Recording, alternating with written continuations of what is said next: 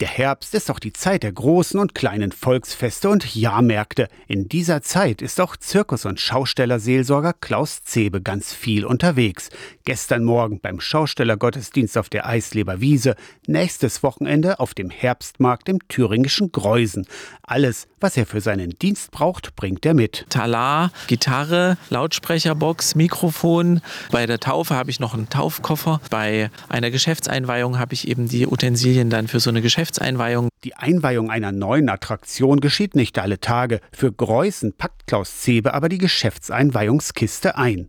Das Besondere darin sind neben liturgischen Utensilien die Masselpfennige. Es kommt so ein bisschen so aus dem jüdisch-jiddischen Sprachgebrauch. Ne? Massel heißt ja Glück. Und das ist eine Tradition, die bei der Geschäftseinweihung ganz, ganz wichtig ist. Ganz genau weiß es Karussellbetreiber Dieter Hermann, Schausteller in der siebten Generation. Wenn ein neues Geschäft eingeweiht wird, dann kommen die Kollegen mit Pfennien und werfen Pfennien rein, das soll Glück bringen. Diese Pfennien, also jetzt Centstücke, werden dann eingesammelt und solange es das Geschäft gibt, bleiben diese Masselpfennien da drin. Eine kleine eine verschlossene Kiste steht dann im Kassenhäuschen, sagt Klaus Zebe. So wie man den Glückspfennig vielleicht im Portemonnaie belassen soll. Traditionell müssen die aus Kupfer sein, damit es richtig funktioniert. Und das ist so das Startgeld, was Glück bringen soll für den geschäftlichen Erfolg. Glaube und Aberglaube liegen manchmal gar nicht so weit auseinander. Aus der Kirchenredaktion Torsten Kessler, Radio SAW.